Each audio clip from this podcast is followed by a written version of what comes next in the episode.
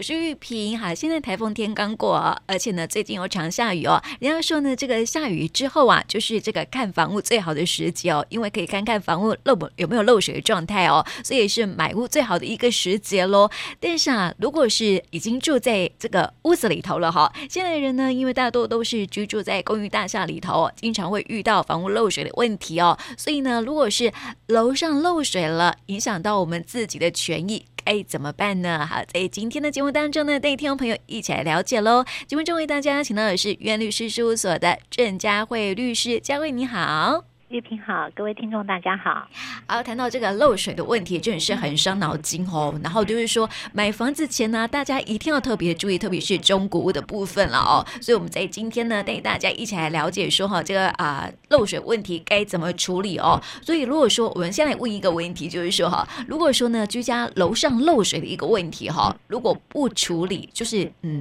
应该是这个楼上楼下一起来处理哦。如果不处理的话，可以怎么做呢？没有错，其实现在公寓大厦越来越多哈，那很多人呃最常碰到就是说，哎，我可能顶楼就是我的这个屋顶的地方开始漏水了。好，那很多人就是说我找抓漏，那问题是我抓漏的时候。呃，这个抓漏师傅会告诉你说，呃，如果光从你下面这边来修缮，其实楼上的根本的漏水问题没有解决。好，那你下面再怎么修，你的这个房子还是没有办法达到完全的这个防水的效果。哈，所以其实呃，我们就看发现很多的诉讼，他就会说，那如果我呃没有这个跟楼上没有办法取得共识，好，或者楼上的这个住家一直不处理漏水，我可以怎么办？那其实呃两个方法，一个就是说呃这个我们可以请管理呃委员会来跟这个楼上的住户哈来做一个协调。那另二个第二个方法就是说，如果真的没有办法的时候，其实这个是有一个诉讼可以做处理的哈，因为呃我们依照我们这个呃所有权的这个条文规定，我们的所有权是可以排除侵害，也就是说楼上的这个住家如果确实他有的这个。啊，漏水一直都不修缮，那确实会对我下面的这个房屋，我的所有权造成我的这个使用上面的一个侵害。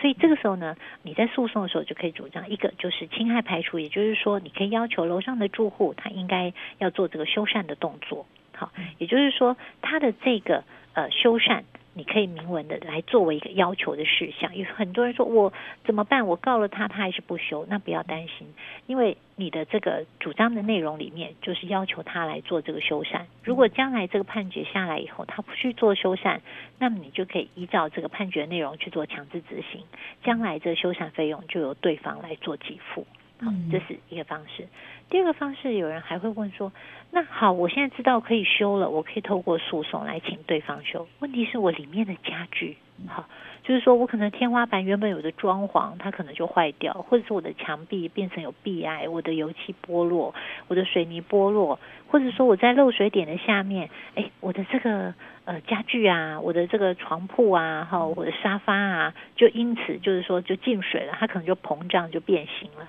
那怎么办？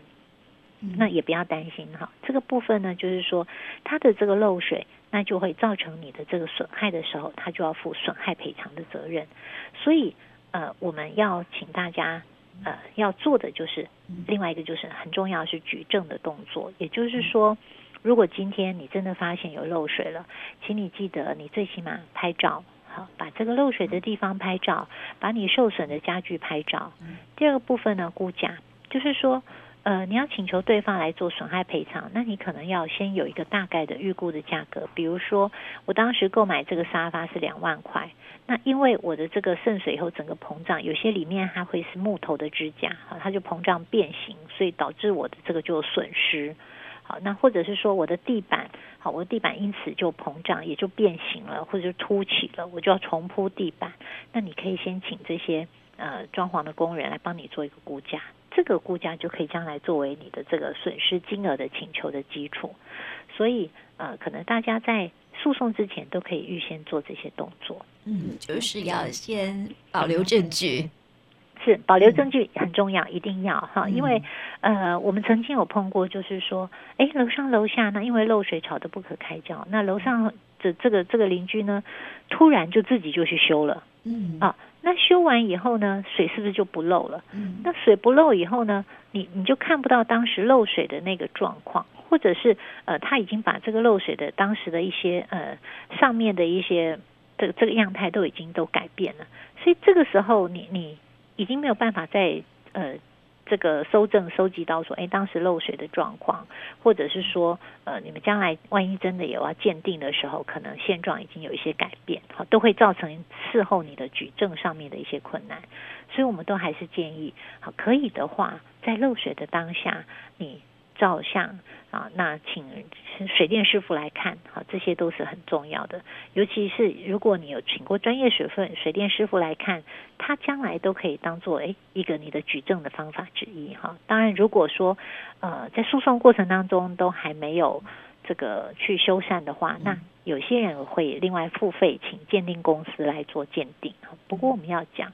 鉴定是一个方式，可是它费用非常昂贵。嗯，好，现在的鉴定动辄都要上呃十万哈十几万哈，嗯、对，所以它是一个很昂贵的一个费用。另外也有一个方式，就有也有人在诉讼当中两造，他们能够取得共识，比如说我们可以由某某水电行来帮我们做这个评估和做修缮。好，嗯、那。这个水电行是双方都可以信得过的，这个水电行水电师傅来帮你们看，然后由他来判断说，哎，这个有可能是楼上的管线的破裂，或者是其实跟楼上的管线无关，它有可能是啊，比如说楼下他们当时在建商在设置管线哪里有缺失，好，那所以它其实这个无关楼上的这个呃水管是楼下他自己的。那当然呢，这个水电师傅因为等于他在帮你们做判断，所以最好是两造能够合意的，那能够信得过的，这样子在费用上也会比较省。嗯，可是通常好像很少人会这么说，很多人住在楼下的说，哎，都是楼上的问题这样子哈。那楼上也很无辜啊，他就说，哎，不一定是我的错啊，对不对哈？是是没有错，所以其实很多都是最后呃没有办法进到诉讼以后，就是会花很大的费用那去做鉴定哈。那所以我刚刚讲的就是说，呃，你们要找一个信得过的水电师傅是有的时候大家真的发现鉴定费用太贵的时候，这是另外一个退而求其次哈，可以思考的一个方式。好，因为有的时候我们确实有碰过这个水电师傅，他是比较呃专业的，那也也有碰过两造都能够同意的。好，那他们确实后来就让这个水电师傅去做这个修缮。嗯，所以这个都是可以思考的方向。嗯，那如果说哈，就是说住透天哈，是不是很容易也会有那种共同意的问题？是没有错哈，透天的共同壁，它其实也很容易。建商当时在这个建设的时候，把管线埋在共同壁当中。那这个时候呢，呃，如果真的是渗漏了，其实要看哈，如果这个是共通的水管，哈，因为有的时候他们会是一支管线以后分左右两边使用。好，那如果是已经在分支的地方来做渗漏，那当然就是各自负责。嗯、那如果是共通的管线，我想这个部分呢，那就是两家来一起负担这个维修的费用。嗯，对，同样也是跟楼上楼下一样的道理，其实是没有错，很像哈。嗯、但是呃，其实基本上我们比较常见的，大概都会是在呃所谓的公寓住宅的楼上楼下是比较常见的。因为其实为什么这样说，是因为你如果是在侧边墙壁啊，其实这都比较容易及时发现呐。嗯、好，那及时发现其实一般都是这样，你在小的时候很快做维修，也很容易就抓出问题来。嗯。哎，那我想问，就是说哈，有时候楼上啊，就是为什么会争吵不休？就是说哈，楼上都说我不知道，这不是我的事哦，我不管哦，这样子哈。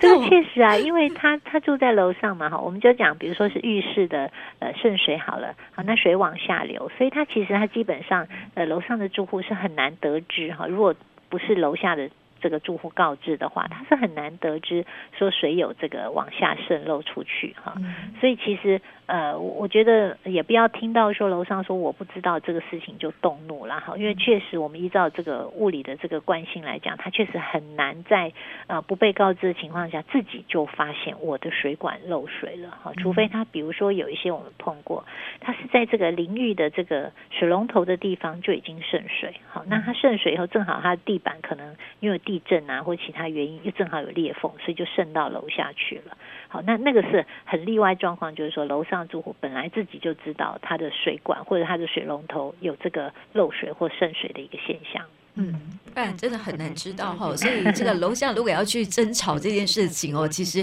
我觉得常常会有理说不清哦。所以这个时候我们是不是可以这个做这种存证信函的寄送啊？呃，应该是这样讲哈，呃，告知楼上请他来修缮。好，那这个部分呢，原则上你要用存证信函，或者你要用口头讲，好，或者你要透过这个管理委员去讲，其实都可以。好，那呃，原则上在这个漏水的部分呢，它其实啊，呃，怎么去告知？原则上，呃，是。一个这个只要有告知，那对方能够得知，双方就有一个沟通的空间。其实它的影响比较会是在什么地方？会是在于说，我们很多人会说，长期漏水导致我楼下的住户生活品质大受影响。好，那很多人会说啊，我可能去年就告知他了，他到今年都不修，我这一整年我非常的痛苦，嗯、所以我请求精神上损害赔偿。对，好，所以这个其实牵涉到两个问题，就是说第一个，漏水这个东西能不能主张精神上损害赔偿？哈，因为我们的法律对于精神上损赔呢规定的比较严格，它通常必须要你的这个呃法律有明文规定的一些事项才能够请求。那呃后来就有这个呃一些见解就会认为说，居住安宁权哈也是我们人格权的一部分，也就是说我有权利要求我的这个居住不要被影响，不要被你楼上的这个漏水来做影响啊。好，所以呢开始就会有一些判决，他们就会认为说没有错，如果你常年的漏水你都不修。好，那你导致的这个下面的这个住户生活上面很不利，他们确实会认为说，这个时候他的居住安宁确实受到影响，因此有认为这样子要付这个精神上损害赔偿的。那这个精神上损赔的金额就会牵涉到你漏水的时间长或短，好，所以这个就会当回到这个刚刚主持人讲的，就是说我寄存证信函什么时候寄的？比如说，我能够举证出来，我去年就已经通知你，你到今年都还没来修，那是不是已经一年？或者是说我三年前就告知你，结果你一直都不修，我们两造就是吵吵闹闹这么多年，好，所以其实真的是忍无可忍，我今天才上法院。嗯，所以时间的长，当然法官就会认为对你的生活影响比较大，他在这个金额上面当然就会略为斟酌。好，所以呃，主持人说，那我一定要用存折信函来告知吗？呃应该是说，它是方式之一。如果你能够呃举证，我当时比如说我去年就已经请这个管委会的人员告知了，或者是说，哎，我去年就已经请邻居某某某来好意告知，或我请主委告知，好，或请我请里长告知，其实都是举证的方法之一。那采行哪一种，其实大家都可以依照你跟邻居的互动方式来做决定。嗯，对，所以我觉得漏水问题哈，还是要坐下来好好的谈一谈哦。如果说这个拖这个拖越久啊，很多人都说，哎，行了，可以待机呀，哈，又不影响我的生活，对不对？哈，然后就越拖越久，因为我还要花钱，然后就越拖越久。这个时候是不是这个赔偿金额就越来越高？是，这就是我们刚刚讲的，就是说，呃，你其实拖越久，除了刚刚说的精神上损赔以外，哈，那。呃，其实另外一个就是说，其实水在渗漏，它其实会影响影响到楼下的可能一些结构，比如说它可能原本只是你只是地面潮湿，你也许七个重新七个油漆几千块就解决，可是因为你一直不处理，好，那后来它可能开始会有一些呃墙壁的一些水泥就剥落了，所以你接下来可能要补土，好，或者说你要需要做一些结构补强，那你当然花的钱就会多。好，所以我们还是都是劝大家，有这个状况发生的时候，其实都还是尽早处理。哈，那另外还有人会很很。很多人常常问我说：“那到底精神上损赔会不会判赔多少？嗯、我可以请求他五十万、一百万吗？”好像没有那么高哦。对，我们必须要跟他讲哦，就是说我们可能在精神上面损害赔偿比较难，像大家以为的会这么高。哈，那我讲几个我呃有看到的法院判决的数额来讲。哈，那我们有看到在呃这个一百零九年左右的有认为说，哎，这个漏水了。好，那啊，他漏个两年左右，我们有判个五万块的，那或者是漏个这个呃一两年左右的，判个八万块的。好，那也有碰过这个认为说，哎，漏水时间比较长，可是他判决里面倒是没有确切说到底多长了哈。那他有认为说，呃。这样子漏水，它造成了它，比如说，呃，这个楼下住家不只是卧室哈，它还有浴室，还有这个客厅哈，还有厨房，它可能漏水的面积比较大哈，那所以它影响很大，那所以有判赔到十五万的，所以我们要讲就是说，其实呃金额真的会依照你漏水的范围的大小哈，时间拖的长短。造成的这个呃水量的多寡，造成下面的这些损失以及生活的不便利性哈，金额确实都会有一些不一样，所以还是奉劝大家，在水还没有造成重大影响之外，呃之下呢，尽快处理应该是最好的。嗯，好，那我另外想问一个问题哦，就是说之前看到新闻当中哈，就是有那种新的房子、新的大楼哦，然后呢就是。一阵雨下来之后，因为现在的雨雨量都很大嘛，然后一阵雨下来之后，突然这个停车场就全部淹大水哈。所以如果是这样的状态，是不是这个住户啊管理委委员会可以要求这个建商来处理？好，这个应该还是要看哦，就是说呃，他是不是呃当时建商的管理设计上面有缺失？好。有的时候呢，呃，这是因为建商的管理设计它有缺失的时候，导致这个水宣泄不及，好，那造成了这个损害，那应该是有跟这个建商来。沟通的一个空间，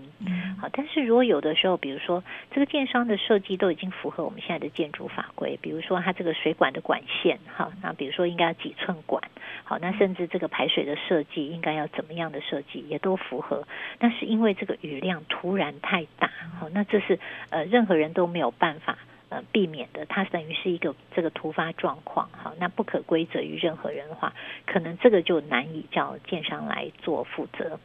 那还有一个就是说，呃，有的时候不只是奸商，有时候会不会有是管理委员会这边疏失的问题啊？怎么说呢？我们有碰过，就是说，诶，他的这个管管线哈，其实好像定期都应该有一定的这些呃清淤哈，或者是有一些呃这个疏通的。那如果因为比如说这个呃建筑比较老旧。那管委会又疏于去做这些清淤的动作，导致他们的水管末端哦有很多泥沙淤积，所以才会这个水宣泄不及的话，好，那这样子的状况，那可能就不只是建商了，大家可能就要另外来思考，是不是有其他管理不当的一个问题？所以其实这些呢，都要看比较细节的状况，那来分别来呃研究说，到底谁应该来负责。嗯，这个很难判断哈，所以是不是要请专业团队来协助会比较好？嗯，确实啊，因为到底像我刚刚讲的，到底是这个管线设计不良哈，或者是说，诶，它其实设计都是 OK，这确实是因为一时的这个雨量太大。因为我们常常都是说，我们现在的雨量常常在破什么呃几年的这个记录哈，所以如果真的是呃天灾的话，那可能就没有办法。那但是呃，如果是像刚刚说，是不是因为没有去清淤？那这个东西可能也需要一些比较专业的单位来做鉴定。好，所以确实哦，如果真的呃有一些诉讼当中，我们没有办法透过肉眼判断，或者是我们一般需要专业的这个呃呃专家来帮我们做鉴定的时候，这这一类案件也是都会需要在就这个专业来做判断以后，以及鉴定之后，才能够认定他的这个责任的归属。嗯，好，那我们在今天哦，就带听众朋友呢来了解哦，这个漏水问题真的是很恼人的问题哦。但是呢，有些事情还是不得不处理哦。所以呢，如果有什么样的法律的问题哦，我们在今天就带大家一起来了解一下，然后该怎么处理这样子哦。那么今天呢，就谢谢啊佳慧律师来到我们节目当中，谢谢你，谢谢。